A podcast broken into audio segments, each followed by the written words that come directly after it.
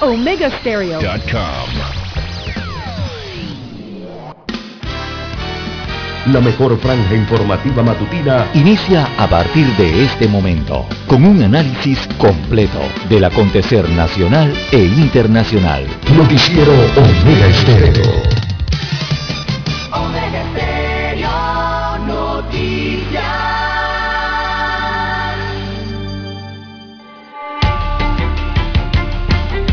Continuación, los titulares, con los hechos que son noticias hoy.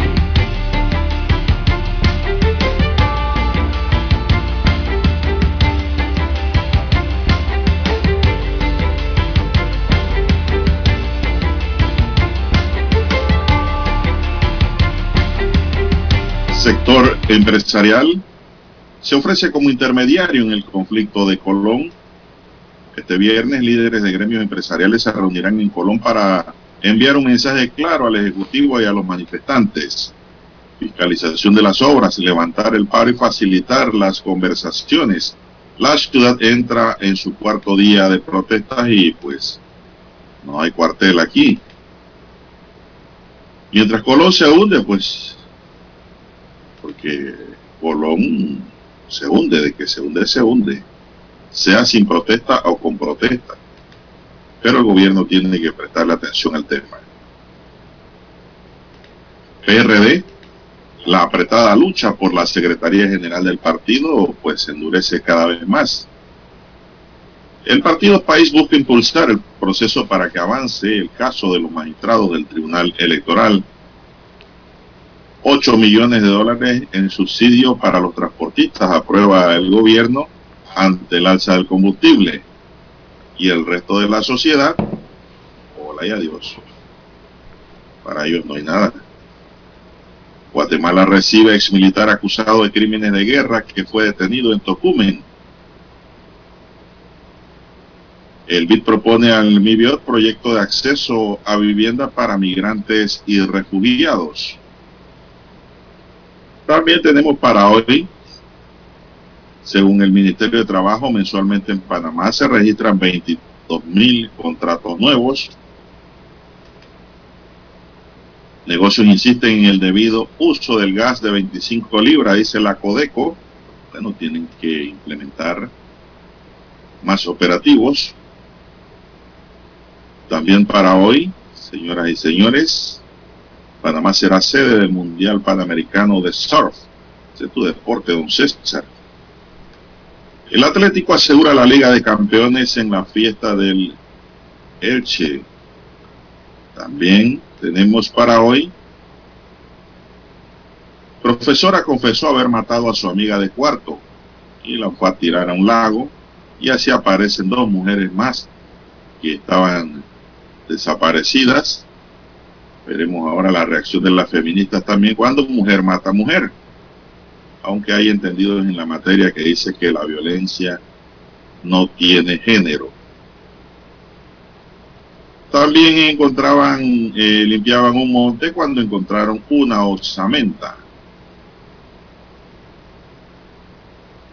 Para hoy también encuentran un cuerpo en Natá. Al parecer la persona fue asesinada en la provincia de Coclé, que también se está tornando peligrosa. Bien, amigos y amigas, estos son solamente titulares. En breve regresaremos con los detalles de estas y otras noticias. Estos fueron nuestros titulares de hoy. En breve regresamos. El mundo nos escucha www.omegastereo.com.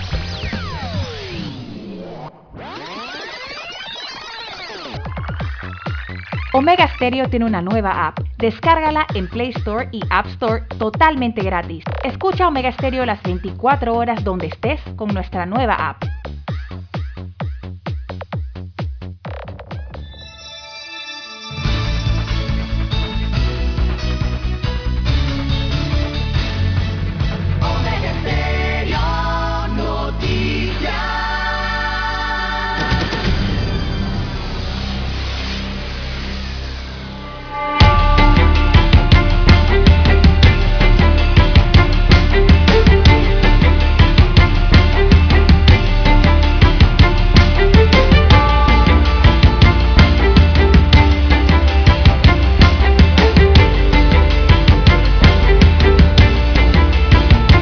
Amigos y amigas, muy buenos días. Hoy es jueves, ¿eh? Hoy es jueves 12, sí, jueves 12 de mayo Así es. del año 2022. Eh, don Dani Arauz está en el tablero de controles, en la mesa informativa. Les saludamos. César Lara.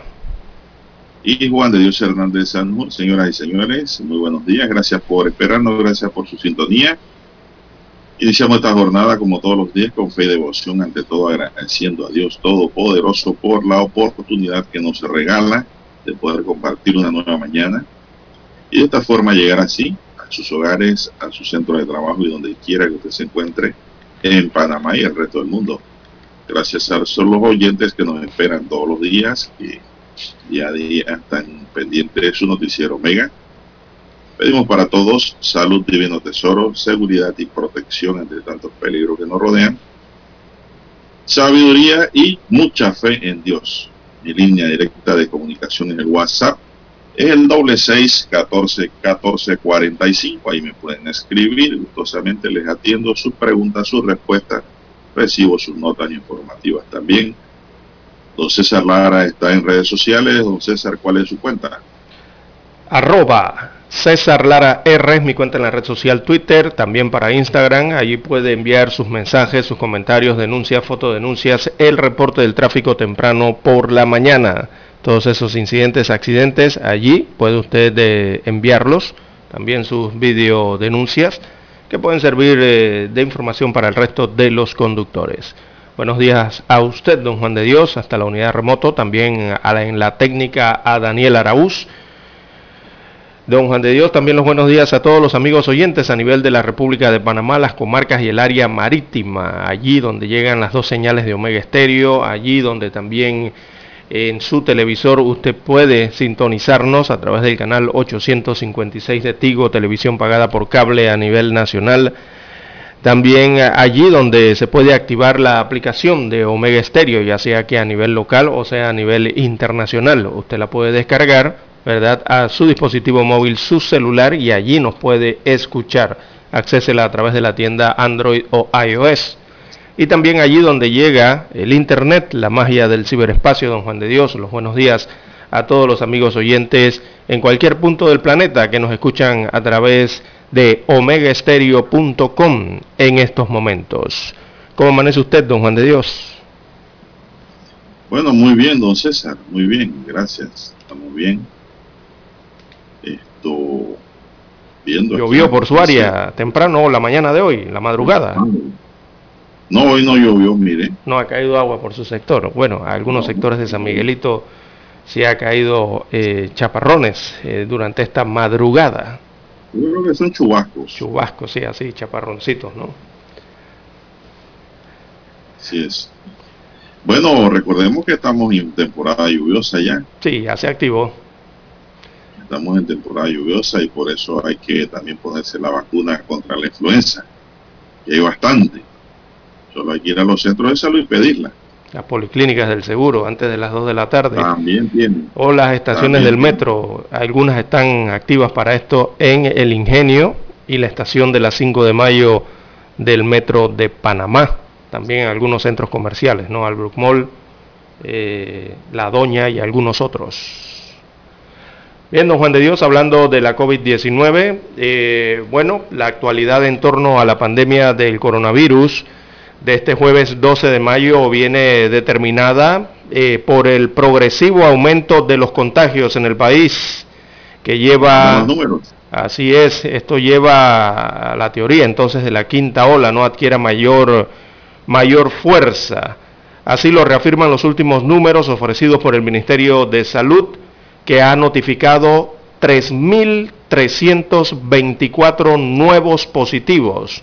Repito, 3.324 nuevos contagios, nuevos casos. Y Ya hemos pasado a la. Ya hemos pasado, don César, al número de tres para arriba. Así es. Y también, don Juan de Dios, reportan en el último informe cinco fallecimientos producto de la COVID-19 en las últimas 24 horas. El informe habla entonces de cinco muertos producto de esta enfermedad en el país en el último día. Así que el informe epidemiológico detalla que en las últimas 24 horas eh, se registraron estas defunciones, por lo que los fallecidos, eh, ese renglón aumentó a 8.199 a lo largo de la pandemia, 8.199. Esto indica que el porcentaje de letalidad de este virus se mantiene en 1.03 en cuanto a la letalidad. Eh, se aplicaron 15.473 pruebas nuevas, mire la cantidad, don Juan de Dios, 15.473 pruebas nuevas, mientras que los casos activos suman en todo el país 18.644, de los cuales 18.474 son personas que están en aislamiento domiciliario, recibiendo tratamiento en casa, y hay 170 hospitalizados. De los que están en aislamiento eh, se dividen en 18.433 en casa y 41 en hoteles convertidos en hospitales. En cuanto a los hospitalizados, de esos 170 hospitalizados tenemos que son 149 los que están en una sala de hospital y hay 21 pacientes en unidades de cuidados intensivos. Así que poco a poco sigue subiendo esas cifras en lo que tiene que ver con los hospitalizados. Eh, don Juan de Dios ya va por 21 la unidad de cuidados intensivos. Así que es la situación que se está presentando en el país con la COVID-19, don Juan de Dios. La positividad de las pruebas registradas ayer es de 21.5%. Es la positividad del COVID a nivel nacional. Así está la situación según el último reporte entregado por las autoridades de salud en la tarde de ayer, don Juan de Dios. 3.324 nuevos contagios en las últimas 24 horas. Vamos a una pausa, don Dani, y regresamos. La mejor franja informativa matutina está en los 107.3 FM de Omega Estéreo, 530 AM Noticiero Omega Estéreo presenta los hechos nacionales e internacionales más relevantes del día. 7.30 AM. Infoanálisis. Con entrevistas y análisis con los personajes que son noticia. De 8 y 30 a 9 y 30 de la mañana, sin rodeos, con Álvaro Alvarado. De lunes a viernes, por Omega Estéreo. Para anunciarse en Omega Estéreo marque el 269-2237.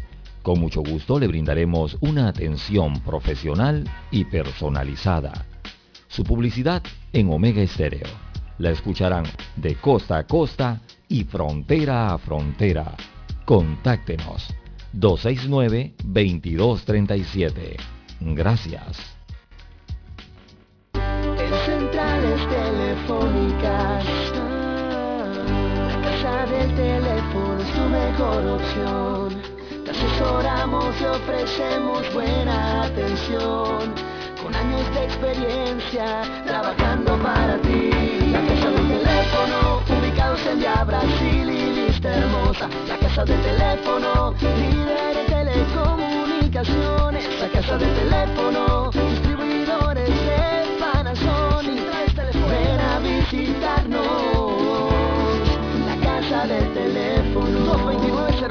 229-0465, lsdtcorp.com, distribuidor autorizado Panasonic. Omega Stereo tiene una nueva app. Descárgala en Play Store y App Store totalmente gratis. Escucha Omega Stereo las 24 horas donde estés con nuestra aplicación totalmente nueva.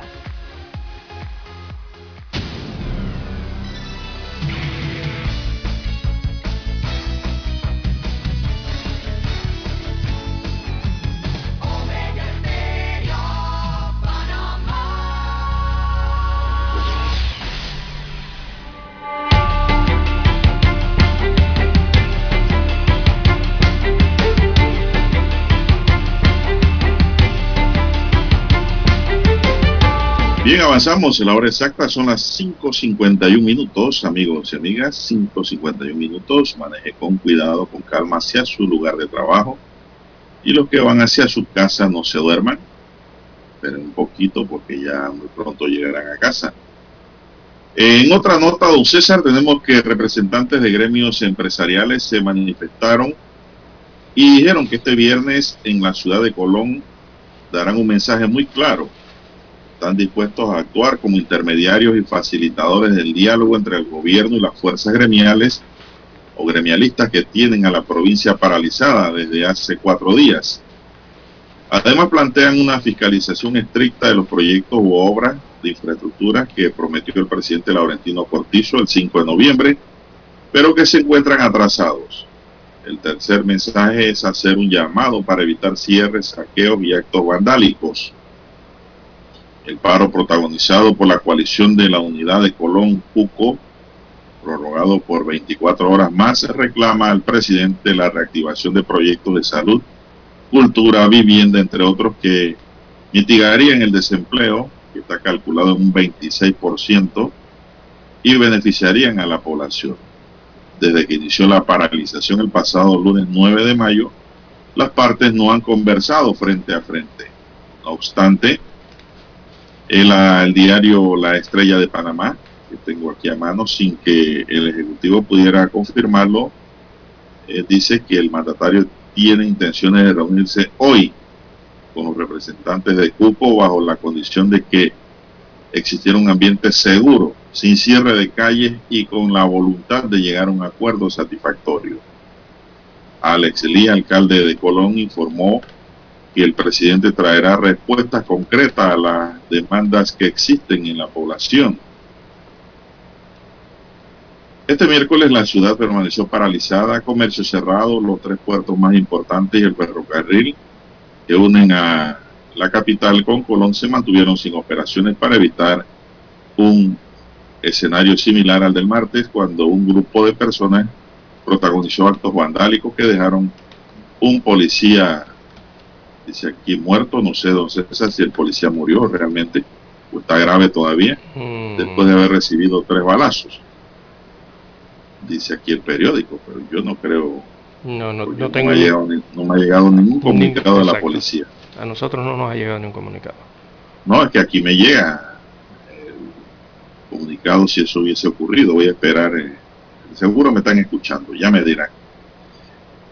Eh, porque el último comunicado, ante una información que sacó Foco, que había dicho que el policía había muerto, la policía dijo que no, que no había muerto y que estaba en estado delicado pero ahora dice el periódico que el policía ha muerto. Yo voy a verificar eso en breve, a ver si eso es cierto. El miércoles la policía retomó el control de la ciudad, los inconformes efectuaron manifestaciones, pero sin nuevos disturbios. La gente no tiene paciencia, la ha perdido con tantas promesas incumplidas. Tenemos la certeza y seguridad de que el presidente va a empezar las obras que han quedado paralizadas, dijo el alcalde. Lee se refiere, entre otros proyectos, a la terminación del Hospital Manuel Amador Guerrero, que tiene 10 años de arrastre. 16 años. imagínense, digo Lee que 10 años. No, Pareciera que a raíz de las protestas, la administración del Cortizo metió el acelerador en los últimos días para finiquitar el contrato con la IBT adjudicar la construcción al consorcio de instalaciones médicas. La situación de conflicto registrada el martes pasado en el Atlántico reflejó la compleja situación social y económica que vive Colón. En el ambiente de protesta se entremezclan el crimen organizado, eh, las pandillas y la legitimidad de los reclamos de los ciudadanos que aún no ven claras las promesas que hizo el presidente el 5 de noviembre durante la celebración de los actos patrióticos, indicó una fuente empresarial. En noviembre el mandatario prometió la reactivación de 74 proyectos como la rehabilitación de la Casa Huico, la construcción del Estadio Roberto Mariano Bula, la terminación del nuevo Hospital Amador Guerrero y la restauración del Colegio Abel Bravo. Pero no ocurrió.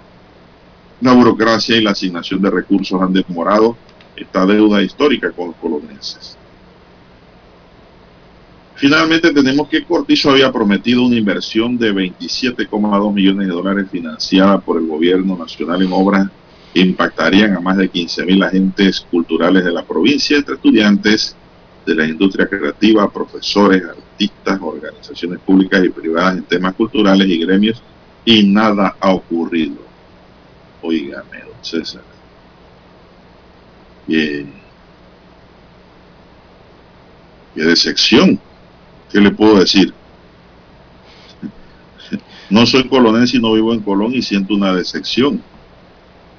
Imagínense. Con razón los, líderes están reclamando que cuando ya vamos entonces, ya estamos en seis meses de espera. Si fue en noviembre, ya viene junio. Y las obras ni arrancan, no empiezan. Vamos a ver pues el llamado que ha hecho el sector empresarial y vamos a ver también lo que ha dicho el periódico hoy, de que el presidente hoy de pronto tenía previsto ir a Colón. No se sabe nada oficialmente. Pero este, este es un problema que hay que atender, Sí, y es un problema que viene de vieja data, sobre todo con el tema de los hospitales, don Juan de Dios. Colón no ha sido, tantas necesidades como... Colón no ha sido el único que ha tenido problemas con los hospitales licitados en la, para el año 2010. Eh, por allí fue más o menos esas licitaciones de varios hospitales. También la provincia de Darien enfrentó el problema con el hospital de Metetí. Ahí estaba involucrado el problema con el Anita Moreno de los Santos. Eh, el hospital de Bugaba en Chiriquí también es otro que está allí con problemas y incluido el hospital doctor Manuel Amador Guerrero allí en la provincia de Colón, ¿no? Que al final son hospitales, don Juan de Dios, que fueron licitados y que al transcurrir de esta última década han tenido todos estos problemas. Primero que nada, las empresas nunca los entregaron en el tiempo pactado en la licitación, don Juan de Dios, y de allí han vivido de adenda en adenda todos estos contratos, es especialmente del Hospital Manuel Amador Guerrero, que tenía un costo inicial de unos 110 millones de dólares, pero eh, se han hecho tantas adendas, don Juan de Dios, que ya ese costo eh, eh, se ha elevado y se ha elevado a más de 125 millones de dólares, porque le han entregado varias adendas ya a ese contrato y ha aumentado su precio, ¿no? un hospital que puede estar registrando, si acaso no llega ni al 50% en su ejecución, o sea, en su avance eh, de obra. Así que el Estado ya le ha pagado a las empresas, ya yo no sé ni cuál es la empresa que, que tiene a cargo ese hospital, Manuel Amador Guerrero, don Juan de Dios, porque le han cambiado, han hecho no sé qué con las aseguradoras, tratando de avanzar ese proyecto de la ex administración del presidente Ricardo Martinelli y por ejemplo ya el Estado ha pagado 123 millones de dólares o por lo menos ha adelantado ese pago de 123 millones de dólares eh, eh, del costo total y las adendas eh, de este hospital. Ese hospital al final ya va por 173 millones de dólares, sería el costo final de una obra que fue licitada por 110 millones de dólares, don Juan de Dios. Y por todos estos problemas administrativos, todos estos problemas que se han generado desde un inicio, porque esto no hubiese tenido, yo creo que ningún problema la construcción del hospital, si se hubiera diseñado correctamente, ¿verdad? La licitación, eh, todo el diseño, la ejecución se hubiera dado de forma regular como cualquiera otra obra de infraestructura civil eh, pública en este caso, pero ha tenido tantos traspiés, don Juan de Dios, que bueno, mire, ya vamos para más de una década y nada que se concluya este hospital, ni siquiera va por la mitad, ¿verdad? Eh, tanto se ha hablado de la transparencia en estos proyectos, del tema de la honestidad, y bueno, hay que revisar esos estudios, esos diseños que han resultado en interminables adendas y adendas millonarias que todos los panameños eh, nos toca pagar como contribuyentes, ¿no? Eso entre los proyectos insignias allí en, dentro de la provincia de Colón. Vamos a una pausa.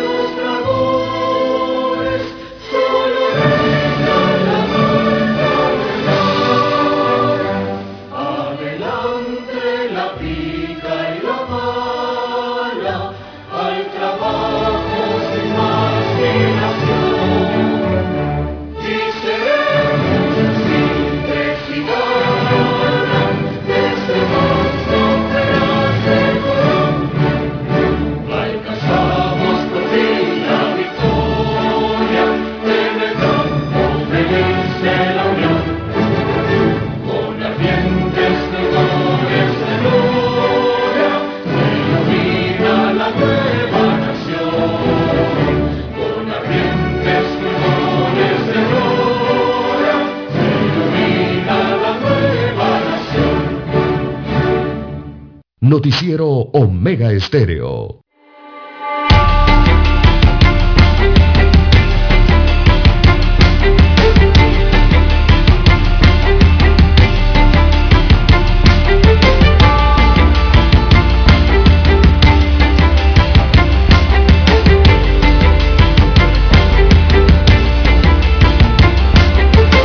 Bien, seguimos, señoras y señores, señoras y señores, con más noticias. Bueno, tenemos aquí que un giro inesperado en la trama ha dejado a más de uno pensativo. ¿Qué fue lo que pasó entre Maricheli Ruiz y Yaris Jiménez? Esto fue ayer lo de última hora y es que en la tarde la profesora de educación física, quien se mantenía desaparecida desde el pasado 22 de abril, se entregó en compañía de un abogado a la sede del Ministerio Público en La Chorrera y confesó haber matado a su amiga. Tras 19 días desde que emitieron las fotos en redes sociales por la desaparición de Ruiz, de 37 años, y Jiménez, de 30 años, autoridades se mantenían realizando las investigaciones pertinentes para dar con sus paraderos y las protestas femeninas diciendo que habían muchas mujeres desaparecidas. Entonces, y que había que investigar. En eso, pues, estamos de acuerdo hay que investigar. En la casa que compartían ambas damas, propiedad de Yaris en el sector de Verde Mar, situado en Puerto Caimito, en la chorrera, habían hallado rastros de sangre en una cama, pero no había ni una sola pista de dónde estaban las mujeres. Todo el mundo hablaba de secuestros, de privación de libertad, pero esto ha cambiado.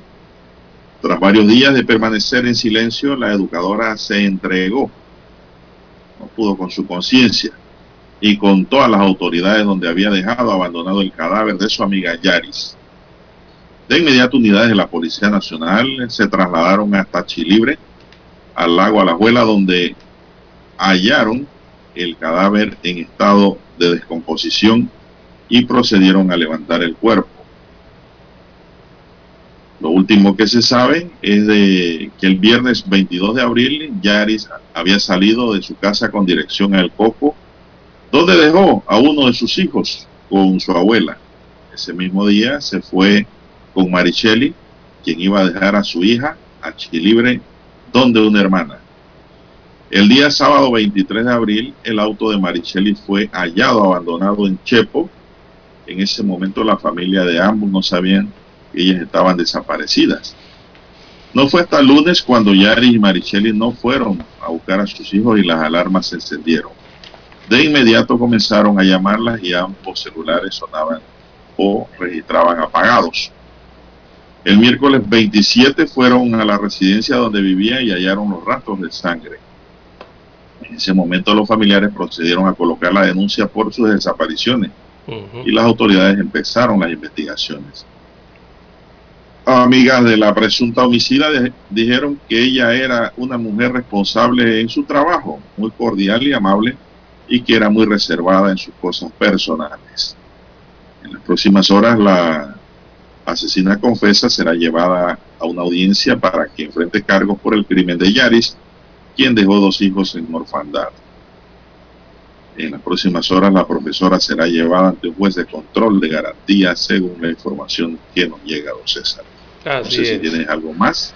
Bueno, eh, ya ha dado a conocer entonces lo que han arrojado las primeras investigaciones en este caso y que han determinado entonces que la pareja sentimental de Yaris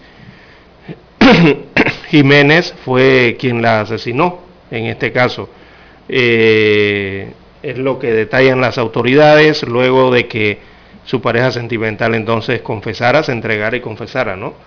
Eh, hace 19 días eh, se había dado esa alerta de desaparición de estas dos mujeres que vivían juntas en, la barriada, en una barriada en la Chorrera. Ayer eh, entonces esta vinculada de nombre Marichelli relató estos datos ¿no? que parecen de terror y le contó a las autoridades toda la trama sobre el crimen de Yari Jiménez quien tenía dos hijos, eh, don Juan de Dios. Esta mujer se entregó, eh, la acompañó su abogado al momento de que se entregó a las autoridades. Eh, como yo te vi en detalle, es profesora y ella ha confesado este crimen. Así es, es profesora en un colegio particular. Y pues se presentó, Lara dice que no hay mejor juez que la, que la conciencia. La conciencia. ¿No? Y, Así es, y, la, presentó. y además de la situación... Ahora, César, vienen las, las preguntas, ¿no? Uh Vienen las preguntas. ¿Cuál es el móvil del crimen? Es la primera pregunta. ¿Cuál es la causa? ¿Por qué ocurrió? Eso es lo que ahora mismo, pues, el periódico Hoy Crítica Libre habla de un crimen pasional, don César. Sí, la mayoría, ¿no? Algunos hablan de, su amiga, otros hablan de su compañera eh, o su pareja sentimental, en este caso. Sí, así que hablan de un homicidio pasional. Así es. Eh, y las autoridades eh, de investigación continúan armando la carpetilla para eh, hacer la imputación, ¿no? la audiencia de imputación de bueno ya se entregó sería de imputación y de medida cautelar.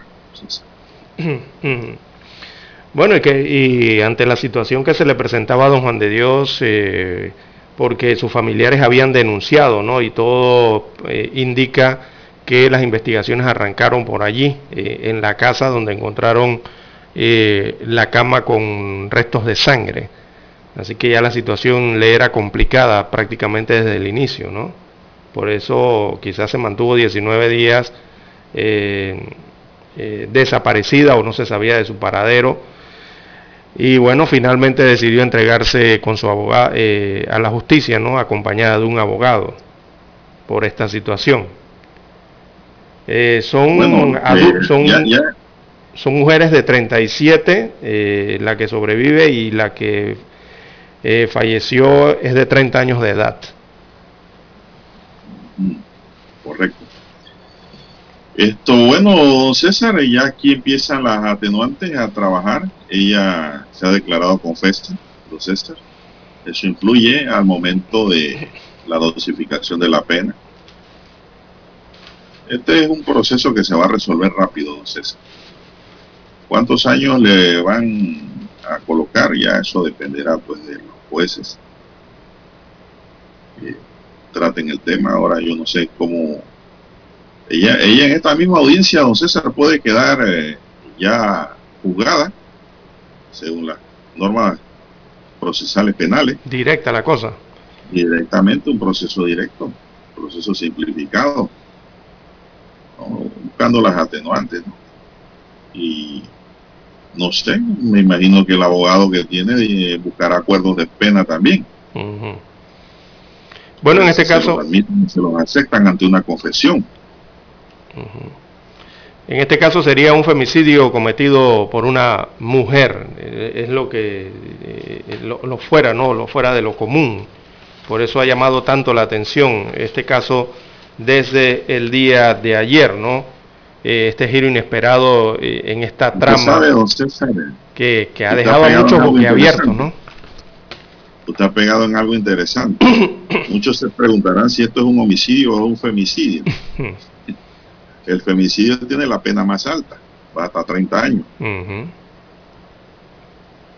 y no sabemos cómo lo vayan a enfocar realmente para tratarlo si es femicidio o es un homicidio. Eh, todo dependerá, don César, de, de- de las características, ¿no? De la muerte de esta joven, joven de 30 años, una mujer de 30 años es totalmente joven. Esto, y veremos el enfoque, si es femicidio o es homicidio. Ujú. Y esto se lo digo, don César, es porque las normas sobre femicidio siempre nos hablan de las relaciones parentales, ¿no? O, qué sé yo, la muerte por el hecho de ser mujer en lo que es violencia de género. Pero el problema, don César, es que en Panamá, si un amigo mata a otro, ¿cuál es la pena? Si una amiga mata a otra, ¿cuál es la pena? Y lo digo porque en Panamá las uniones entre parejas del mismo sexo no son legales, don César. Por eso que hago la observación. Si esto encaja en el femicidio o no. No sé si me comprendió la observación. Sí, sí, eh, es correcto, don Juan de Dios, porque eh, el femicidio ya involucra en, es que si lo hubiera matado un hombre, no habría duda, don César. Exactamente. Si lo hubiera matado un hombre, no, no, no habría duda del tipo penal, ¿no? Se me han, se me han derrumbado los libros, don César. Sí, porque recordemos que el homicidio, bueno, le entiendo yo básicamente que es cualquier persona, pero cuando se habla de femicidio siempre se habla de una mujer. Pero todo depende, ¿no? Eh, del, en el tiempo en que ocurrió eso, eh, ¿verdad? Las circunstancias. Las, circunstancias. Eh, homicidio regularmente lo conocemos porque es instantáneo, ¿no? Pasó y bueno, fue un homicidio. Pero hay que ver el femicidio en, en los otros aspectos, ¿no? La razón del género y otras cosas más. Exactamente. Así mismo es. Eh, hay que ver eso con detenimiento, como, como bueno, quien, quien, le, quien le cause la muerte a otro, Lara, será sancionado con pena de 10 a 20 años. Ese es el homicidio común, ¿no? Exacto. Eh, el tema es que se agrava cuando el... La razón de género, creo que es. Pena de 20 a 30 años, así es, cuando ocurran en un pariente cercano, allí o que esté bajo la tutela, o con conocimiento de una mujer eh, grávida, en niño de 12 años, con premeditación,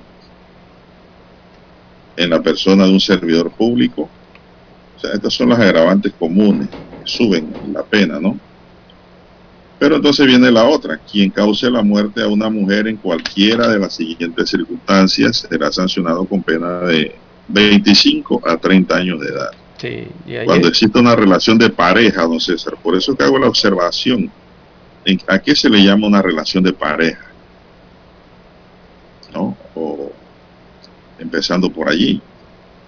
Eh, aunque las relaciones de pareja en Panamá, de hecho, porque no son de derecho, no son legales, entre hombre y hombre y mujer y mujer, eh, pues existen. ¿Cómo lo califica eh, en este momento la fiscalía, no? Sí, y ahí... es cuando exista relación de confianza con la víctima, don César. Yo creo que por ahí va a caminar el tema. Cuando exista relación de confianza con la víctima, así es, eh, por allí también, ¿no? Porque dicen que era su pareja.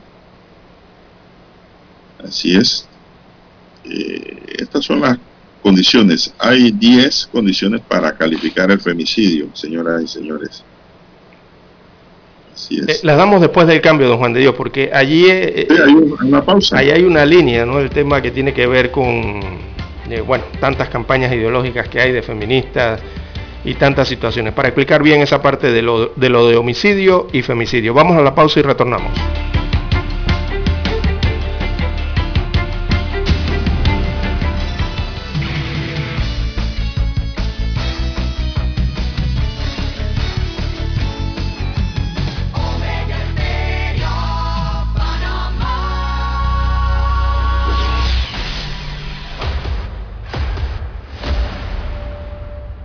Desde los estudios de Omega Estéreo, establecemos contacto vía satélite con la voz de América. Desde Washington, presentamos el reportaje internacional.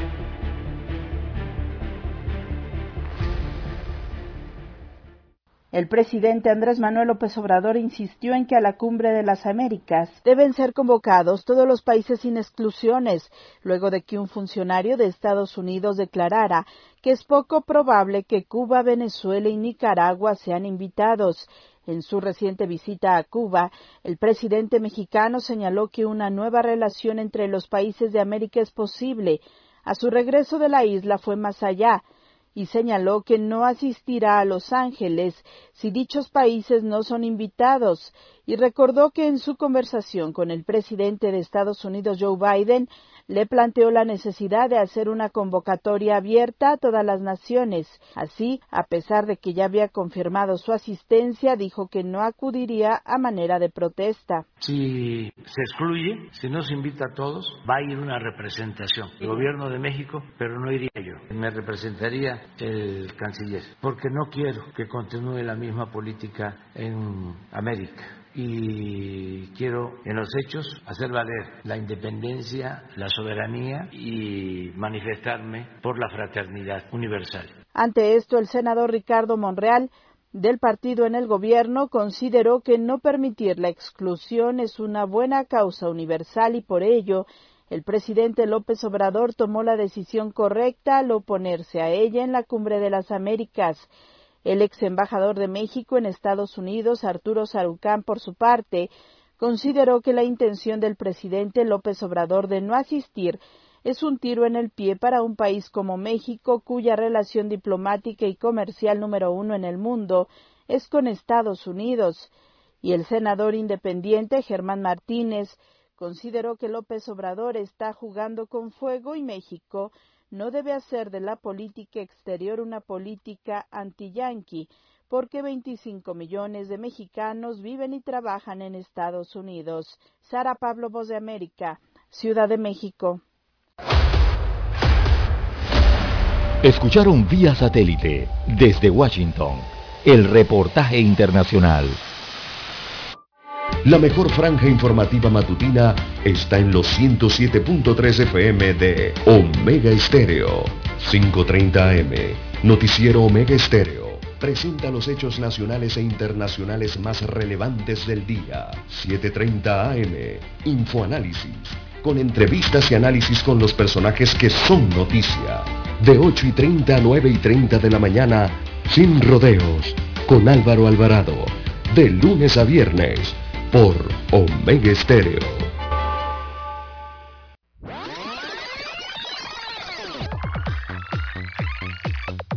Omega Stereo tiene una nueva app. Descárgala en Play Store y App Store totalmente gratis. Escucha Omega Stereo las 24 horas donde estés con nuestra aplicación 100% renovada.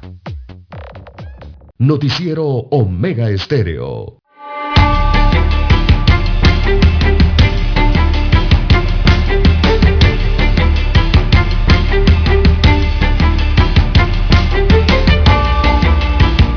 Bien, señoras y señores, bueno, indudablemente, don César, es un tema interesante eh, desde el punto de vista criminalístico y del derecho penal. Indudablemente, para mí aquí hay un femicidio.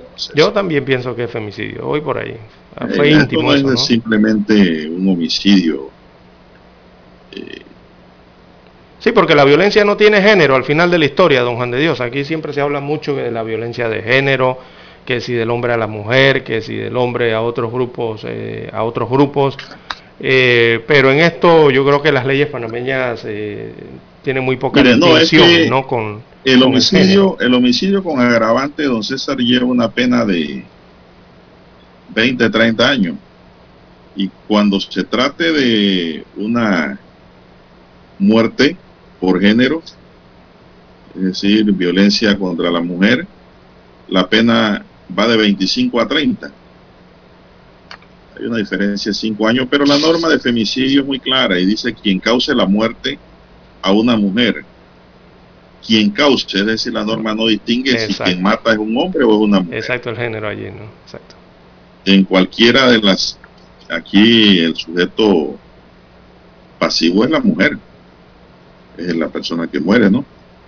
En cualquiera de las siguientes circunstancias, sancionado será con pena de 25 a 30 años de prisión cuando existe una relación de pareja, cuando existe una relación de confianza con la víctima.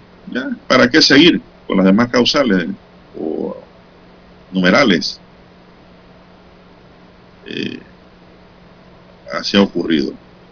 Todo depende de la confesión de ella también, don César. ¿eh? Sí, claro. Lo que ella diga y lo que digan los testigos que conocían a la pareja. Exacto. Pero lo cierto es que ella se declaró autora del crimen, entonces. Hay que ver ahí el tiempo, los medios comisivos y todas esas cosas, ¿no? Para establecerlo. esto, aquí lo que estamos haciendo es especie de una, eh, ¿cómo le explico? Una catarsis en relación al tema para distinguirnos entre una cosa y la otra, porque sin, sin lugar a dudas, muchos abogados que nos escuchan todos los días estarán pensando y analizando el tema también, ¿no? Porque siempre tratamos de, de, buscar un poquito más allá, no quedarnos con la simple lectura de los hechos o de las normas, sino encuadrar una cosa con la otra, que es lo que se conoce como tipificación. Son las 6.24 minutos. ¿Qué más tenemos, don César? Bueno, ya hoy habrá una audiencia y veremos ya mañana, mañana es viernes y mañana veremos los resultados aquí de esa audiencia. Bien, don Juan de Dios, eh, lastimosamente los casos de violencia, de homicidios, eh, de asesinatos en este caso no se detienen. Eh, la provincia de Coclé también ayer quedó abierta con lo que se encontró en sus tierras. Y es que el cadáver de una persona atada de mano y amordazado fue encontrado ayer en un cuadro de béisbol en el sector de Los Meneses. Eso queda en Capellanía. Eso corresponde al distrito de Natá en la provincia de Coclé. Así que unidades policiales y funcionarios del Ministerio Público iniciaron las investigaciones y procedieron al levantamiento del cadáver, el día de ayer.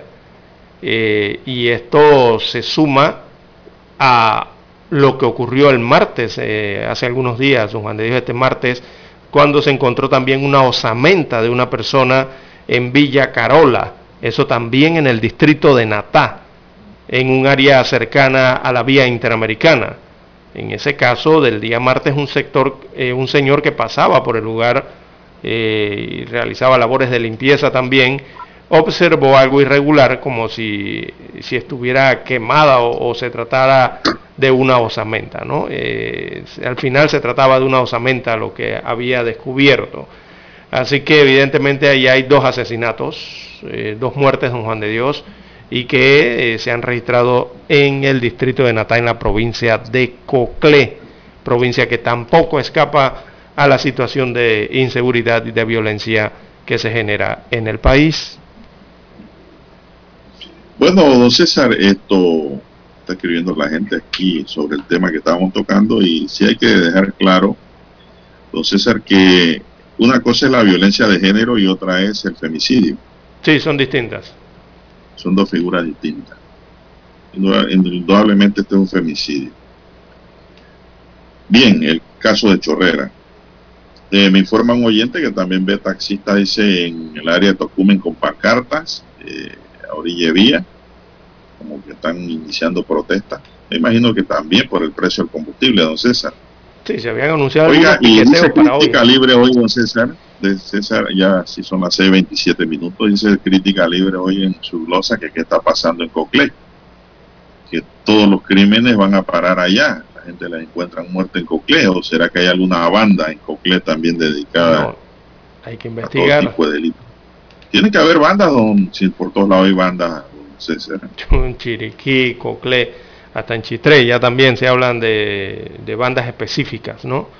Eh, que son como células que han salido de las principales de las principales urbes, ¿no? Se entiende la ciudad de Panamá, eh, Colón, eh, y que, bueno, antes han enviado células prácticamente hacia las provincias del interior que eran tan tranquilas antes y que desconocían un poco de estas situaciones pero bueno, ya se han tornado ¿no? Eh, eh, en esta situación complicada que tiene que ver con el pandillerismo y que ahora se, ve, se ven más estos, estos asesinatos, ¿no? Eh, o, o, que las utilizan de depósito de cuerpos también, don Juan de Dios. Le van a las provincias a dejar los cuerpos sin vida de esas fechorías. Bueno, son ya van dos muertos en Natá dos personas encontradas allá. Entonces, el caso que usted se refirió de capellanía, que ayer se dio a conocer, y también el martes se encontró la osamenta de una persona en Villa Carola. Eso también es en Natá, cercana a la Interamericana. Así que, ¿qué está pasando en Coclé? será hay bandas, pregunta el periódico Crítica hoy que estaba revisando. O pues es el lugar ideal para ir a dejar los cuerpos. Oiga, estas cosas no ocurrían en Panamá, don César. Esta cosa está siendo insensible a la población, que ya encontrar una persona muerta, bueno, ocurrió pues, más nada. Exactamente, y por eso es que, por eso es que esto llama tanto la atención eh, y la gente lo liga inmediatamente con el tema de los desaparecidos, porque al final estos cuerpos eran personas desaparecidas, don Juan de Dios. Lo más probable, lo más probable. Bien, vamos a la pausa, don Dani, regresamos. Para anunciarse en Omega Estéreo, marque el 269-2237 con mucho gusto le brindaremos una atención profesional y personalizada. Su publicidad en Omega Estéreo. La escucharán de costa a costa y frontera a frontera. Contáctenos 269-2237. Gracias. Omega Estéreo, 24 horas en FM Estéreo. Desde los estudios de Omega Estéreo, establecemos contacto vía satélite con la voz de América. Desde Washington, presentamos el reportaje internacional.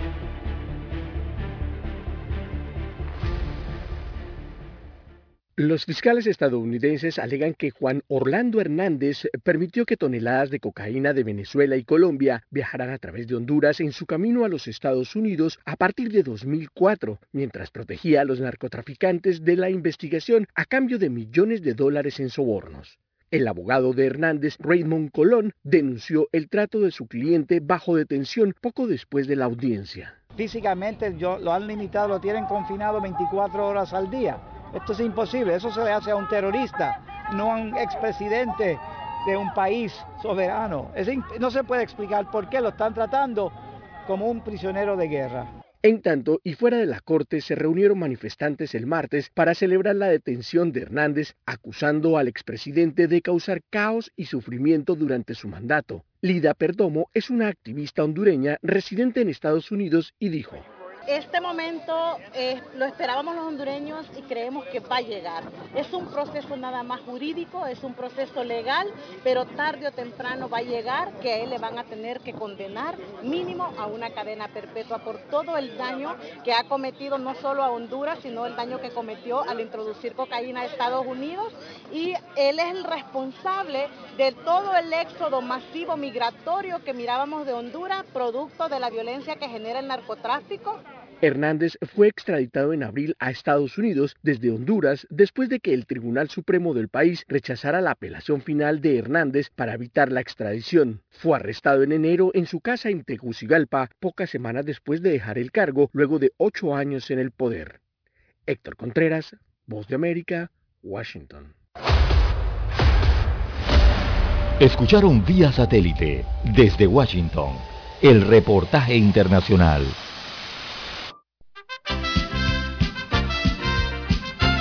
Infoanálisis. De lunes a viernes, de 7 y 30 a 8 y 30 de la mañana por los 107.3 FM de Omega Estéreo. Con Guillermo Antonio Adames, Rubén Darío Murgas, Camila Adames Arias y Milton Enríquez. Infoanálisis, el programa para gente inteligente como usted.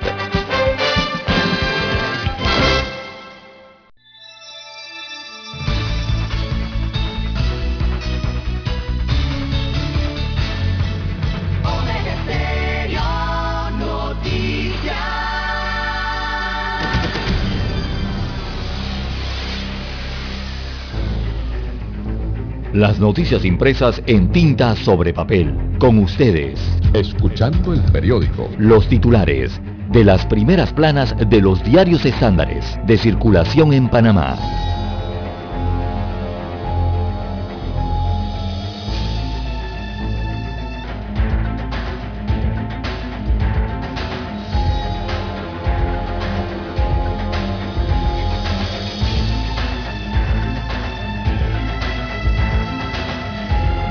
Bien, amigos oyentes, eh, para este jueves 12 de mayo del año 2022, el diario La Prensa titula Alza del combustible, medicinas y alimentos, Ejecutivo no actúa. Es el tema que lo catalogan como inflación, así que el barril del petróleo para entrega, veamos, en el mes de junio, cerró ayer en 105 dólares, un precio que marca los costos del combustible en el corto plazo. Sin embargo, el gobierno no plantea una alternativa que ofrezca una ayuda para todos los sectores productivos del país que tratan de incorporarse a la reactivación e-, económica. Con las alzas eh, de los combustibles, este gasto se ha duplicado en los últimos eh, meses por todos, para todos los panameños que tienen vehículo. Ha subido el presupuesto de las empresas que se dedican al transporte de carga, así como el gasto de las industrias locales. Ayer el gabinete aprobó 8 millones de dólares para mitigar los efectos del alza del precio del combustible solo para el transporte público, colectivo y selectivo. No se detalló cómo se aplicará. Bien, esto es el principal reportaje del diario La Prensa para hoy en la que destaca que el galón del diésel eh, superó los 5 balboas, está en 5 balboas con 15 centésimos. Eh, la canasta básica de alimentos subió casi 12 balboas este año y el precio de los medicamentos, eh, según el rotativo, es inalcanzable para muchos. También desarrolla hoy la prensa, Panamá no ha retirado la solicitud de restitución de dinero. Veamos lo que, lo que trata este tema jurídico. Aunque la Fiscalía de Nueva York ha dicho que Panamá podría retirar su pedido de restitución, el procurador encargado, Javier Caraballo, señala que la solicitud sigue vigente, aunque se exploran otras alternativas. Panamá agrega que quiere compartir los bienes decomisados en Estados Unidos a los hermanos Martinelli Linares. También para hoy, diputado Tim Guardia, este es diputado de el circuito 21 Penonomé en la provincia de Coclé, revela que la presidencia ofrece trabajo por voto. Bueno, es un tema de política. Se trata del diputado perredista Néstor Guardia, eh, de Coclé dijo ayer miércoles en la Comisión de Presupuesto de la Asamblea Nacional que tiene conocimiento de que en algunos congresillos que ha hecho su partido en los últimos días han estado funcionarios de la presidencia ofreciéndoles a los delegados del partido trabajo por voto. En tanto, el viceministro de la presidencia, Carlos García, negó que exista una mesa de nombramientos en la presidencia. También para hoy la prensa titula Guatemala libera avión del expresidente Ricardo Martinelli Berrocal. Así que la justicia del país centroamericano suspendió el embargo que pesaba sobre el avión con matrícula N799RM, propiedad del expresidente panameño, y que se encontraba secuestrado desde finales de febrero del 2021. También para hoy en economía, Copa Airlines generó 571 millones de dólares en el primer trimestre. También en panorama, migraciones. En este tema, niños llegan al, a Darién sin sus padres. Y esa es la gran tragedia eh, de las migraciones por el área selvática de Darién. También vivir en la sección de vivir un festival eh, en Panamá para celebrar el eh, burlesque. También en economía, a forma de pregunta, se hace el titular económico, ¿alcanzará justo y bueno acuerdo con acreedores? Se refieren, se refieren a, la, tienda, ¿no? De justo y bueno.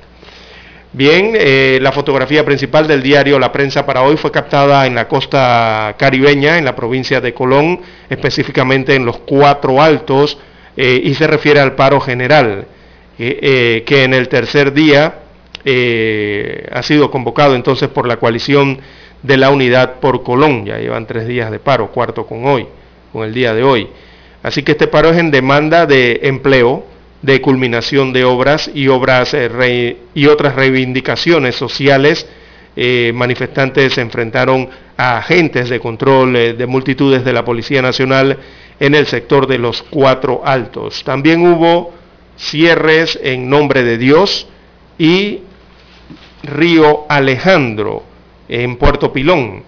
También piden la presencia del presidente Laurentino Cortizo en la provincia. Esto le está pidiendo la coalición de unidad por Colón. Hoy cumple su cuarto día de paro en la provincia caribeña. Bien amigos oyentes, estos son los títulos del diario La Prensa. Ahora pasamos a revisar los principales titulares que tiene la portada del diario La Estrella de Panamá. Así es, el diario La Estrella de Panamá nos dice lo siguiente sector empresarial se ofrece como intermediario en conflicto de Colón. De viernes, líderes de gremios empresariales se reunirán en Colón para enviar un mensaje claro al Ejecutivo y a manifestantes. Joven ucraniano dice que encontró la paz en Panamá. Se trata de Anatoly Miranenko. Él llegó al país hace una semana en el camino vio a familias y tuvieron que dejar sus maletas en las calles. Pues solo podían entrar a los trenes con lo que llevaban puesto cuenta mismo. Pero que en Panamá la cosa es más tranquila, dice. Un reportaje completo de la Estrella de Panamá con Anatoly Mironenko. A prueba idónea, dice, o inmunidad disfrazada, ex magistrado de la Corte Suprema de Justicia y abogados gremialistas coinciden en que el requisito de la prueba idónea para que un diputado magistrado sea investigado debe ser eliminado. La pasión por la animación del el legado de George Scribner en el PRD. Hay una apretada lucha por la Secretaría General. El país busca impulsar el proceso para que avance el caso de los magistrados del Tribunal Electoral. El gobierno aprueba 8 millones en subsidio a transportistas ante el alza del combustible. PIT propone al MIBIOT proyecto de acceso a viviendas para migrantes y refugiados. Guatemala recibe a exmilitar acusado de crímenes de guerra detenido en Panamá. También tenemos que Bukele renueva su fe en el Bitcoin a pesar del panorama adverso que tiene. Mitradel asegura que el país registra mensualmente 22 mil contratos nuevos. Negocios insiste en el indebido uso de gas de 25 libras, señala la Codeco. FMI espera la formación de un gobierno en Sri Lanka para retomar el diálogo. Panamá será sede del Mundial Panamericano de Surf, su deporte, don César Lara. También tenemos que el gobierno canadiense toma medidas para garantizar el derecho al aborto. México afirma que otros países están descontentos con Cumbre de las Américas.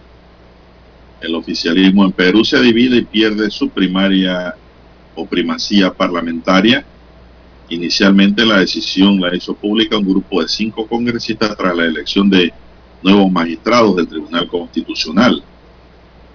La suspensión del alcalde de Medellín da un vuelco a la campaña presidencial. Bien, amigos y amigas, estos son los titulares del diario La Estrella de Panamá para hoy. Vamos a hacer una pequeña pausa y regresamos con más noticias. Hasta aquí Escuchando el periódico. Las noticias de primera plana, impresas en tinta sobre papel. 7.30 AM. Infoanálisis, con entrevistas y análisis con los personajes que son noticia. La mejor franja informativa matutina está en los 107.3 FM de Omega Estéreo, cadena nacional. Para anunciarse en Omega Estéreo, marque el 269-2237. Con mucho gusto le brindaremos una atención profesional y personalizada. Su publicidad en Omega Estéreo. La escucharán de costa a costa y frontera a frontera. Contáctenos 269-2237. Gracias.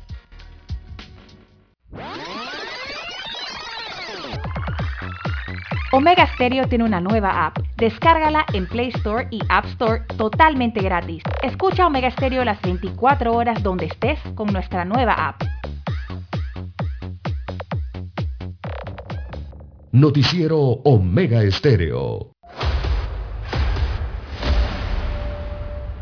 Desde los estudios de Omega Estéreo, establecemos contacto vía satélite con la voz de América. Desde Washington, presentamos el reportaje internacional.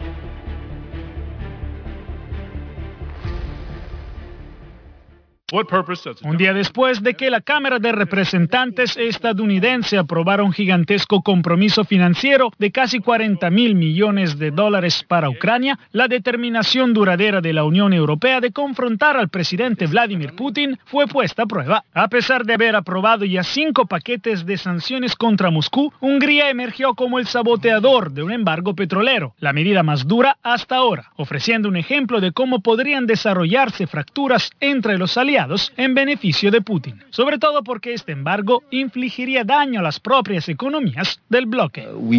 Reconocemos que Hungría y otros países sin salida al mar y que tienen una dependencia energética significativa del suministro de petróleo ruso se encuentran en una situación muy específica que requiere que encontremos soluciones específicas. El conflicto parece a punto de interrumpir algunos suministros de gas a través de un gasoducto desde Rusia, ya que Ucrania dijo que detendría el tránsito de aproximadamente un tercio del gas ruso que atraviesa sus fronteras hacia Europa debido a las interferencias rusas en los procesos técnicos y la falta de garantías en el tránsito. Al mismo tiempo, el secretario general de la ONU ofreció una visión pesimista sobre el futuro de la guerra en Ucrania.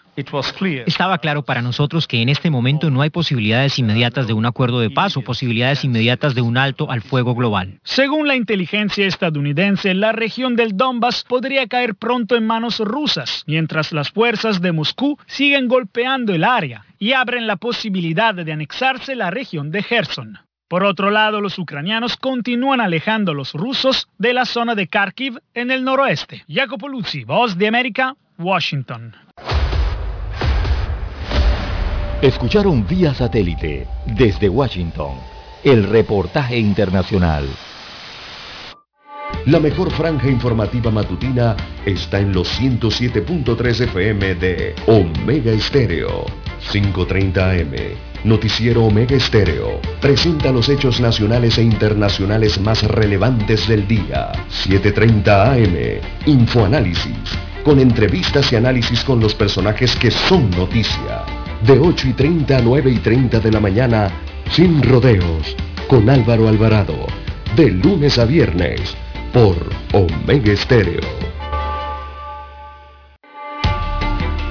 Es momento de adentrarnos al mar de la información. Este es el resultado de nuestra navegación por las noticias internacionales más importantes en este momento.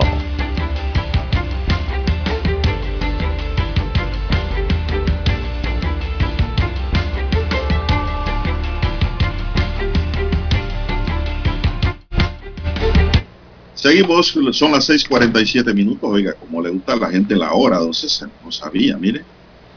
En estos días no daba la hora y me reclamó una oyente chiricana. La hora también es noticia. Me gusta la hora, la noticia y la hora. Mire, qué bien. ¿eh? La Fuerza de Seguridad de Guatemala recibieron este miércoles entregado por Panamá a un ex militar acusado de crímenes de guerra supuestamente cometidos durante el conflicto armado interno que dejó más de 250 mil muertos y desaparecidos entre 1960 y 1996. La Policía Nacional de Guatemala detalló un comunicado que el detenido es Toribio Acevedo Ramírez, de 68 años, quien fue capturado el martes en Panamá a través de una alerta roja internacional que tenía en su contra con Interpol, por lo que fue remitido a Guatemala. Acevedo Ramírez, explicaron las autoridades, fue arrestado por la policía guatemalteca este miércoles en la sede del Instituto Guatemalteco de Migración, ubicado en las instalaciones del aeropuerto La Aurora en la ciudad de Guatemala, a su arribo de un vuelo procedente de Panamá, en donde Interpol Panamá lo capturó De acuerdo con las autoridades, guatemalteco era buscado por la participación en los asesinatos, desapariciones forzosas y delitos contra deberes de la humanidad en esta que están contenidos en el caso denominado Diario Militar, que fue desclasificado por el Archivo de Seguridad Nacional de Estados Unidos en 1999. Bueno, así ocurrió. Son las 6:49 minutos, don César. Seguimos. Bien, don Juan de Dios, en Asia, en Israel específicamente, bueno, en Palestina en este caso, eh, la Autoridad Nacional Palestina rechazó el día de hoy la petición de Israel de celebrar una investigación conjunta sobre la muerte de la periodista de Al Jazeera Shiren Abu Akleh y señaló la Autoridad Nacional Palestina que no entregará la bala que la mató para su análisis balístico. Así que Hussein al-Sheikh, que es asesor destacado del presidente palestino Mahmoud Abbas, eh, dijo que los palestinos harían su propia pesquisa independiente y que todas las partes serían informadas de los resultados de la investigación con gran transparencia. Abu Akleh, que es la periodista que falleció, era una veterana periodista de Al y ella murió baleada el miércoles cuando cubría una redada militar israelí en Cisjordania. La televisora y otros dos reporteros que estaban con ella culparon a las fuerzas israelíes. Las autoridades israelíes, por su parte, sugirieron en un principio que Abu Akleh eh, podría haber sido abatida por fuego de milicianos, pero después se retractaron ligeramente y dijeron que no había conclusiones definitivas. ¿Y por qué no quieren entregar la bala? Eh, van a hacer su propia investigación en Palestina. Hmm. Por su parte, este, caso ha llamado tanto la atención, por eso el día de ayer eh, señalábamos este caso, que hasta el secretario general de la Organización de las Naciones Unidas, don Juan de Dios, la ONU, ha pedido a las autoridades competentes investigar el asesinato de la periodista. Antonio Guterres dijo sentirse horrorizado por este asesinato de Shiren Abu y ha pedido entonces eh, que se investigue ¿no? Eh, este asesinato ocurrido allá en Asia. Bueno, seguimos, don César, y la policía colombiana difundió una circular de búsqueda y captura con la fotografía de uno de los sospechosos del asesinato de este martes de Marcelo Pesi, un fiscal antimafia de Paraguay que fue tiroteado mientras estaba de luna de miel en la isla caribeña de Barú. En la circular de la policía se ve un hombre vestido de negro y con un sombrero que oculta parcialmente su rostro y se pide la colaboración de la ciudadanía para identificarlo con varias líneas telefónicas y correos electrónicos para suministrar información.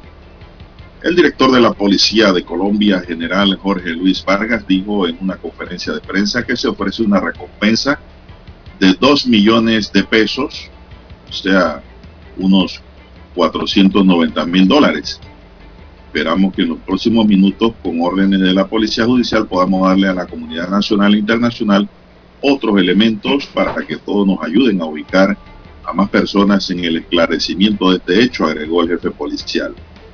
El asesinato se produjo el martes en Isla, que está a unos 40 minutos la varó en lancha desde la turística ciudad de Cartagena de India, donde Pesi de 45 años estaba gozando de su luna de miel con su esposa la periodista paraguaya Claudia Aguilera, con la que había contraído matrimonio el 30 de abril en Asunción. Según la policía, no se tenía conocimiento sobre la presencia del fiscal, fiscal paraguayo en Colombia y por su cargo era una de las personas más protegidas en Paraguay. Las autoridades colombianas aún no entregan más detalles de quién puede estar detrás de este asesinato, este fiscal especializado contra el crimen organizado narcotráfico, lavado de dinero y financiamiento del terrorismo en Paraguay. Las autoridades paraguayas no descartaron que el fiscal antimafia hubiera sido seguido hasta Colombia. Bueno, eso también ocurre, ¿no? ¿Quién más pudiera tener, don César, interés en él? Hay quienes lo están investigando. Los propios paraguayos. Exacto. Los propios paraguayos. olvídese. Eso que dicen las autoridades paraguayas tiene sentido. A lo mejor lo siguieron.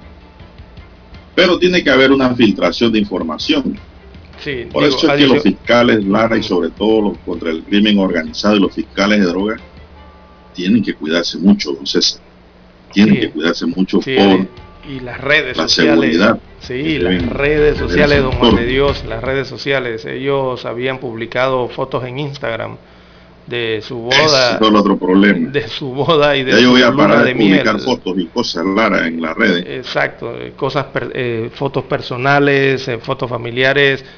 Mejor no, yo desde hace años dejé de publicar en todas las redes sociales. Es mejor. Fotos familiares, desde hace muchos años precisamente por esas situaciones, ¿no? Para proteger, de protección.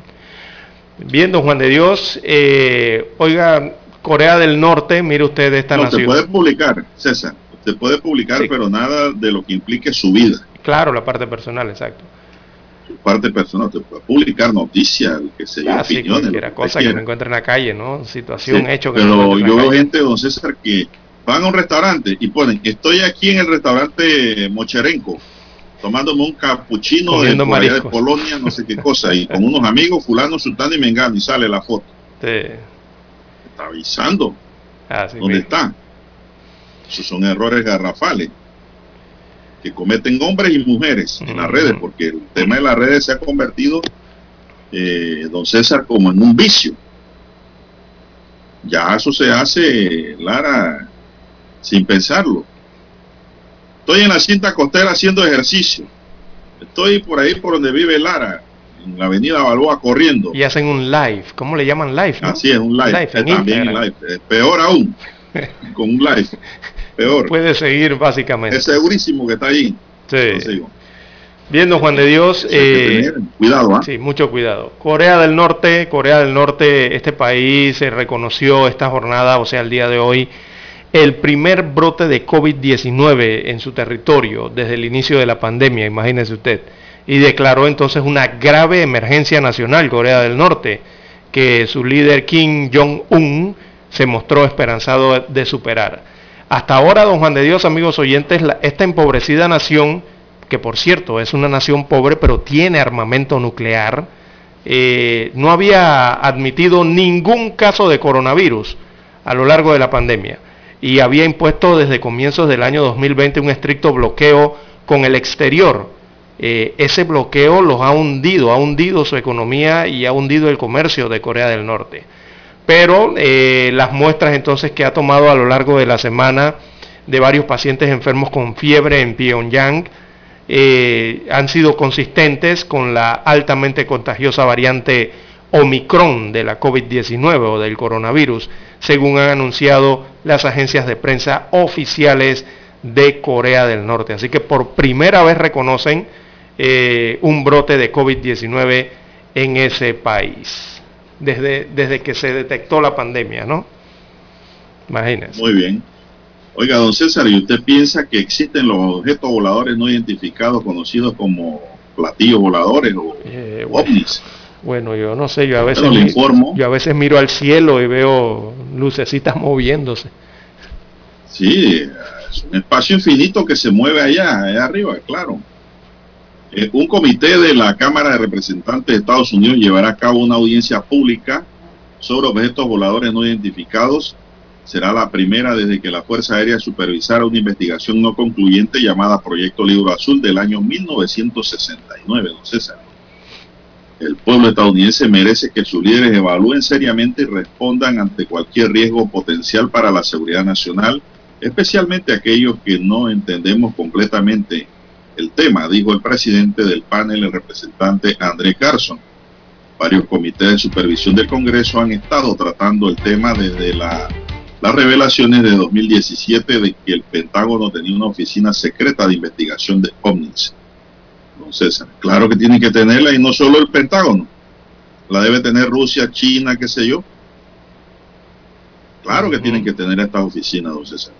Porque pensar de que nosotros somos los únicos que existimos en el universo es una ignorancia, don César. Aunque muchos me digan, deme las pruebas. Bueno, las pruebas están en los libros. Tiene que haber vida. Entonces, en el universo. No sé dónde, pero de que no somos los únicos, no somos los únicos. Eso yo estoy seguro. César. No puede ser. El infinito no nos ha contestado, don César. Y a lo mejor nos vamos a este mundo sin conocer la contestación del infinito de que si hay vida o no hay vida en otros espacios, aparte de, la, de esta galaxia, ¿no? Eso se llama infinito. ¿Dónde está el fin del infinito, don César? Una pregunta para usted. Bueno, lo que tenemos es el fin de este bloque, don Juan de Dios. Las 7 en punto pues. de la mañana tenemos la conexión satélite desde Washington. Adelante, Daniel.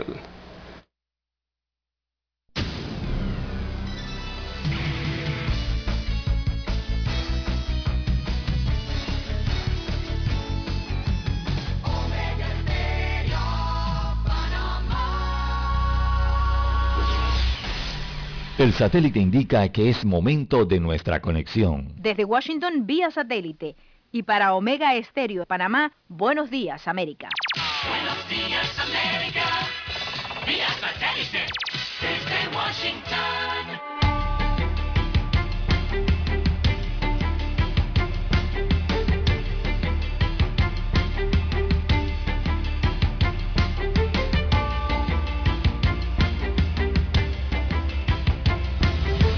Washington les informa Henry Llanos. La inflación perdió fuerza en el cuarto mes del año, pero se mantiene en el punto más alto en cuatro décadas. Nos informa Jorge Agobián. Los precios al consumidor en Estados Unidos subieron un 0,3% de marzo a abril, el aumento más pequeño en ocho meses pero está lejos de estabilizarse. Actualmente el índice inflacionario de 8,3% es el más alto en 40 años. La Casa Blanca lo atribuye a la crisis pandémica y más recientemente a la guerra de Rusia contra Ucrania. Estados Unidos está luchando en dos frentes. En casa está la inflación y el aumento de los precios. En el extranjero, ayudando a los ucranianos a luchar por su democracia. Jorge Agobián, Voz de América. Las fuerzas rusas continuaban sus ataques a la acería Azovstal en Mariupol y avanzaban sobre poblaciones en el este de Ucrania, según dijo el Estado Mayor ucraniano. El bombardeo continuaba después de que Kiev ofreciera liberar prisioneros de guerra rusos a cambio de la evacuación segura de combatientes malheridos. La viceprimera ministra de Ucrania, Irina Bereshuk, dijo que había negociaciones en marcha para liberar a los combatientes heridos atrincherados en el último reducto en Mariupol. La sociedad civil de Venezuela alerta que corren el riesgo de enfrentar la situación que atraviesan decenas de organizaciones no gubernamentales desde Caracas nos informa Carolina Alcalde. El avance de la discusión del proyecto de ley de cooperación internacional en la Asamblea Nacional de Mayoría Chavista, que podría restringir y cerrar organizaciones no gubernamentales, genera alarma entre representantes de la sociedad civil que se encuentran buscando una estrategia común para hacer frente a la situación. Rafael Uzcategui, coordinador general de la Organización Defensora de Derechos Humanos Provea. Y por supuesto allí hay una factura por cobrar de las autoridades para quienes hemos documentado y levantado la situación para la activación de estos mecanismos internacionales. Carolina, alcalde Voz de América, Caracas. Corea del Norte decretó hoy jueves un confinamiento en todo el país para controlar su primer brote reconocido de COVID-19 tras mantener durante más de dos años la afirmación ampliamente cuestionada de que no había registrado casos de un virus que ha llegado prácticamente a todo el mundo. Por el momento se desconoce la magnitud del brote, pero podría tener graves consecuencias ya que la hermética nación tiene un deficiente sistema de salud y se cree que la mayoría de sus 26 millones de habitantes no están vacunados. Desde Washington vía satélite y para Omega Estéreo de Panamá hemos presentado Buenos Días América. Buenos Días América vía satélite desde Washington. La mejor franja informativa matutina está en los 107.3 FM de Omega Estéreo, 530 AM. Noticiero Omega Estéreo presenta los hechos nacionales e internacionales más relevantes del día. 7.30 AM. Infoanálisis. Con entrevistas y análisis con los personajes que son noticia. De 8 y 30 a 9 y 30 de la mañana. Sin rodeos. Con Álvaro Alvarado. De lunes a viernes. Por Omega Estéreo. Omega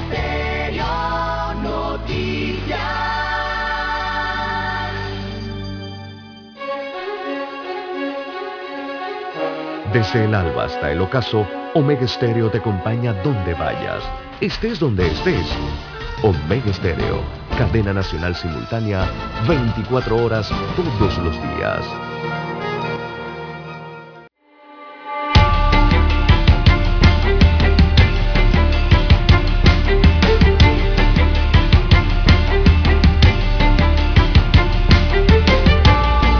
Bueno, aquí me informan a las 7.3 minutos, don César, que hay un cierre de vía en la Interamericana a la altura de Raiján, cerca de la barriada 7 de septiembre.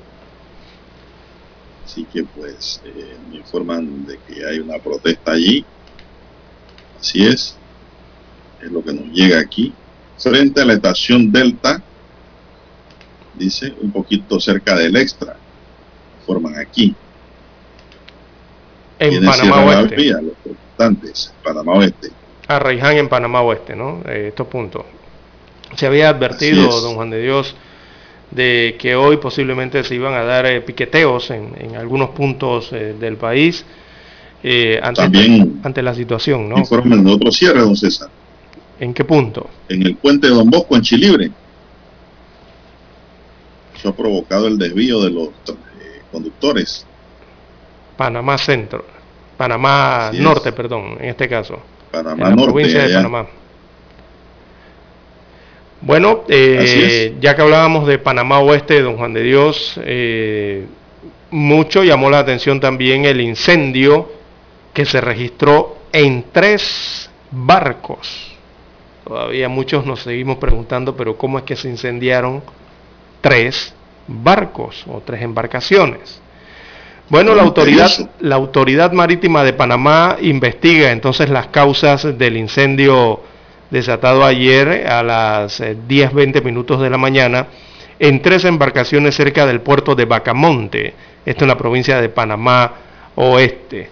Así que los informes preliminares eh, indican que el incendio se originó en, uno, en una de las embarcaciones pertenecientes a la compañía Rockmar Seafood cuando se encontraba fondeada a una distancia entre 1 a 2 millas náuticas del puerto de Bacamonte y posteriormente se extendió a otras dos naves de la misma empresa el incendio. Así que los barcos incendiados fueron el Rising Star, el Chung Kuo número 85 y el Chung Kuo número 86 los dos primeros de bandera panameña y el otro era de bandera de Banatú. La compañía, esta compañía se dedica a la exportación de pescado congelado, también de pargo, calamares, tiburón, atún dorado y maíz, y maíz, maíz. Eh, en las tres naves había un total de ocho tripulantes, según destacan las autoridades panameñas, los cuales fueron rescatados sanos y salvos por otras naves. Algunos tripulantes eh, se resistían a abandonar los barcos sin sus maletas, a pesar de las explosiones que se daban producto del fuego. Eso es lo que reporta la Autoridad Marítima de Panamá en este hecho suscitado ayer en el Pacífico, Don Juan de Dios, en que se incendiaron tres embarcaciones eh, pesqueras, ¿no? Y llama la atención por qué se incendiaron tres. ¿Qué fue lo que pasó? Si cuando eh, los barcos fondean o están estacionados, don Juan de Dios, eh, están a cierta distancia, ¿no? Los anclan a cierta distancia. ¿Cómo fue que el fuego se propagó a las otras embarcaciones? Bueno, eso lo dirán las investigaciones, don Juan de Dios. Bueno, así es, don César, así es. Eh, una cosa misteriosa, ¿no? Que tres barcos que están a distanciamiento se prendan. Así es. Y bueno, estos barcos hay que ponerlos en un lugar seguro también, don César. Los bomberos lograron sofocar el incendio. ¿eh? Dicen que los bomberos del oeste no tienen equipo de succión. El que hay es de Panamá. Ese es un equipo que usted tira eh, la manguera al agua, don César. Si agua dulce o salada, el equipo trabaja. Ah. Tira de una vez. Eh, eso es a través de embarcación que hay que hacer ese. Y es para eh, orilla de mar, orilla de río, del lago y para el propio mar. Es un problema. Entonces los bomberos tienen un problema. Que hay en Panamá, escuché un bombero de allá de Arraiján explicar el tema. Sí, porque... Bueno, César, hay un oyente atrevido aquí. ¿ah? ¿Qué le pasó al oyente? Bueno, ¿qué le pasó? Dice el oyente que qué marca de cigarrillo usted fuma. Yo no fumo. Ah, bueno. Esta es la respuesta para el oyente. ¿Y sabe por qué me dijo eso? Porque dice que usted cuando mira cielo ve luces de colores. Yo no dije, comenzando que no dije luces de colores, y pongo colores entre comillas, por si el oyente escuchó mal. este oyente es muy atrevido. Ah, por eso mismo, quizás... Primero que Lara, Lara no fuma. Y segundo... solo toma café. Y segundo que dije, observo, se observan luces en el firmamento. Yo no sé si él observará luces de colores. Pero Lara, no se enoje, que él lo está haciendo de una manera jocosa y está buena para romper el hielo. Bien, don Juan de Dios, eh, los bomberos en Panamá entonces en la parte esta de sofocamiento de incendios en el área marítima tienen un gran problema, como usted bien señalaba, eh, utilizan agua eh, de mar para sofocar los incendios. Eso trae su problemática, don Juan de Dios, porque eh, eh, se sabe que para ciertos tipos de incendios o explosiones, eh, usted no le puede echar agua, porque provoca, aviva el incendio, más de lo que ya está. Sí, claro. Hay que, hay que utilizar ciertos tipos de productos químicos para sofocar ciertos tipos o clases de incendios, sobre todo cuando se trata de incendios de grasa Recordemos que estos navíos, eh, don Juan de Dios, yo no sé si esos, qué tendrían esas, esos, esos depósitos, ¿verdad? Del, barco. No sé si llevarían grasa o, lo más probable es que pescado, ¿no? Allí. Pero eso tiene su forma para acabar con el incendio. Y son muy peligrosos. Y son muy peligrosos estos, estos incendios, don Juan de Dios. Recordemos que los, eh, la forma en que construyen los barcos eh, los materiales, ah, utilizan mucho plástico, los barcos utilizan incluso fibras de vidrio en gran parte del barco y estos materiales son muy, pero muy inflamables y además de eso generan humo tóxico. Por eso cuando un barco se incendia, don Juan de Dios, lo que hace el capitán es evacuar en lo, más posible a la tripulación, lo más rápido posible. Eh, eh, en este caso digo, tratar de sofocar el incendio, pero si no lo logra, no lo logra, eh, es evacuar el barco inmediatamente. ¿Y por qué? Por lo inflamable de, los, de, la fabricación de los barcos y porque eso genera humo tóxico. Por eso los evacúan inmediatamente, ¿no? Bueno, hay que ver las eh, investigaciones que arrojan al final, Usted ha dicho algo, usted ha dicho, algo muy cierto. No siempre el agua apaga el fuego. No, no, no. No siempre. Eh, el fuego de combustible por combustible Lara hay que sofocarlo. Hay que encerrarlo o cortar el oxígeno. Partículas. Exacto, el aire, cortar el aire. Porque los tanques esto de que se debe tener siempre hasta en los carros Lara, el extinguidor no tiene agua. Exacto, es un químico, lo que tiene son partículas pulverizadas. Sí. Con lo que se apaga. ¿Y por qué no es bueno el agua, don César? Porque el agua tiene oxígeno. Exacto y donde hay oxígeno el fuego prolifera. la llama. Totalmente. El oxígeno tiene tanta capacidad y potencia, don César, que se usa para cortar hierro. Es lo que usan los soldadores para cortar hierro, imagínense. Eso, gas y oxígeno, usted es un soldador. Eso fue una emergencia. Corta hierro y... Sí. Lo de ayer fue una emergencia grave. Eh, eh, para los que conocen de mar, eh, fue una emergencia grave de verdad. Eh, allí, incluso estos barcos tienen hasta cocina, don Juan de Dios. Eh, estos barcos tienen de todo, Tienen de todo dentro y recordemos que allá hay grasas y hay de toda cosa, ¿no? hay que ver, digo, la investigación arrojará qué realmente pasó con el incendio de estos, de estos tres navíos. Quizás uno fue a ayudar al otro, quién sabe, bueno, y se propagó el incendio. Hay que ver, ¿no? que, que arrojan las investigaciones a los bomberos hay que prepararlos mejor en este sentido. Bueno, son las 7:12 minutos, don César. Usted sabe que los marinos no son celosos, don César. ¿Y eso por qué? Bueno, porque ellos tienen que irse en barco por meses y por años y dejar a la esposa o novia y luego retornar al nido de amor cuando vuelven a puerto. Así que no pueden ser celosos. ¿ah? Vamos a la pausa, don Dani, regresamos. mercantes. Noticiero Omega Estéreo. Problemas de tierra, accidentes graves, reclamos a aseguradoras, incumplimientos de contratos, reclamos de herencias, todo asunto civil y penal, consulte al 6614-1445. Ahora contamos con el servicio de asesoría, confección de pliegos de cargos, impugnación y defensa en materia de contrataciones públicas. 6614-1445. Licenciados Juan de Dios Hernández Sanjur y Belkis Hernández Díaz.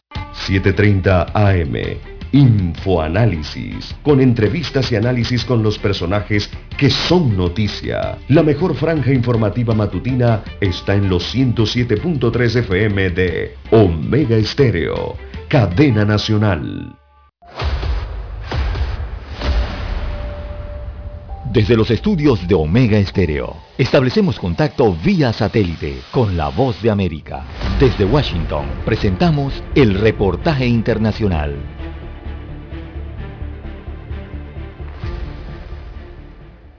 En Colombia se cuentan seis días de acciones violentas y terroristas del Clan del Golfo, luego de la extradición de su máximo cabecilla alias Otoniel, dejando varios civiles y militares muertos, millonarias pérdidas económicas y poblaciones atemorizadas y confinadas. Para el investigador de la Fundación Paz y Reconciliación, Alejandro Restrepo, con esta actitud el grupo armado busca demostrar poder, pese a los golpes que le ha dado la fuerza pública. El Clan del Golfo busca mostrar los dientes, mostrar que tiene control territorial y capacidad de ejercicio de violencia, genera zozobra y terror en las comunidades, en las organizaciones sociales. Sin embargo, el presidente Iván Duque aseguró que estas acciones terroristas son actitudes desesperadas y cobardes que buscan establecer una negociación con el futuro gobierno, aprovechando el proceso electoral que se desarrolla en el país. Ellos han estado interesados en hacer demostraciones de zozobra mediática para tratar de buscar algún tipo de aproximación de negociación aprovechando el certamen electoral. No obstante, el gobierno reiteró que se continuará golpeando a esta estructura criminal y sus cabecillas serán extraditados, como lo afirmó el ministro del Interior Daniel Palacios. Y ese mensaje tiene que llegarle a todos los miembros del clan del Golfo, que se preparen para pagar cárcel, o en Colombia o en las cárceles de Estados Unidos. Mientras el presidente Iván Duque firmó en las últimas horas la extradición de Nini Joana Usuga, hermana de Otoniel, el gobierno anunció que está en curso la extradición de 16 miembros más del Clan del Golfo. Manuel Arias Naranjo, Voz de América, Colombia.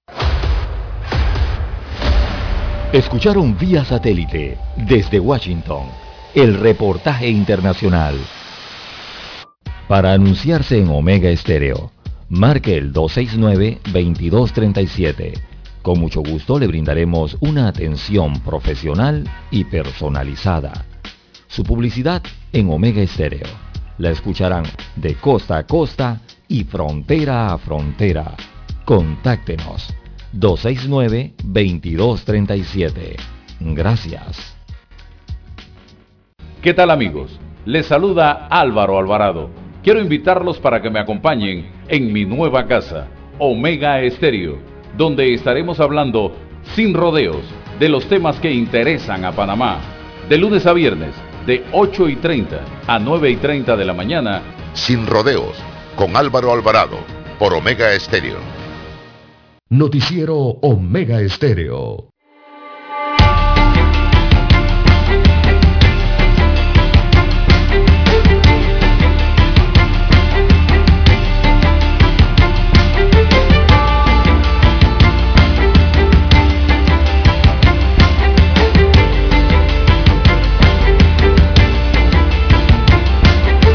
Bien, el aumento de pasaje es una consigna de los transportistas a pesar de las alternativas presentadas por el gobierno para impedirlo en medio de una crisis por el alza del precio del combustible. El Consejo de Gabinete aprobó ayer la asignación de 8 millones de dólares a la ATTT, a la Autoridad de Tránsito y Transporte Terrestre, para cumplir el acuerdo logrado el 30 de marzo con los transportistas. Esto como un alivio económico al sector transporte por el impacto del combustible, un alivio que no se le está dando al resto de la población. Estos 8 millones se suman a los 3 millones que se aprobaron en noviembre de 2021. Estos últimos se comenzaron a pagar en diciembre, pero como hay pocos hicieron efectiva la ayuda, se extendió hasta abril de este año. Carlos Ordóñez, director de la ATT, destacó que el pasado 30 de marzo se acordó en la mesa de diálogo nacional a favor del transporte y de los usuarios la adopción de nuevas medidas dirigidas concretar este objetivo, articulando acciones administrativas de carácter presupuestario que permitan la asignación de estos recursos a favor de la Autoridad de Tránsito desde el, desde el mes de mayo hasta diciembre próximo. Sin embargo, Lara, los transportistas ayer se reunieron con Ordóñez y el Consejo de Transporte y solicitaron un alza de la tarifa. Mientras eso se hace, que se congele eh, a 2.40 dice el galón de diésel y 3 dólares la gasolina a partir del 15 de mayo. No, señor. Si a usted se le está dando un aliciente, se le está dando una oportunidad que no la tiene el resto de la población por el solo hecho de ser transportistas y dar un servicio público como es el transporte, una actividad de comercio privada que genera ganancias, ¿por qué razón usted le va a subir el pasaje a los usuarios? Entonces, no, no, no, no, no cabe Una cosa o la otra, pero no, no, es aguado y espeso, como decía la abuela. No, no, no. Y se le está aprobando 8 millones. ¿Qué van a aumentar pasaje de qué? Aparte de que muchos están abusando ya y le están robando a los usuarios. Le están cobrando de más, don César. Los están estafando, sí. Ahí en la terminal se enganchó un usuario con un, con un pago, un conductor, precisamente por eso.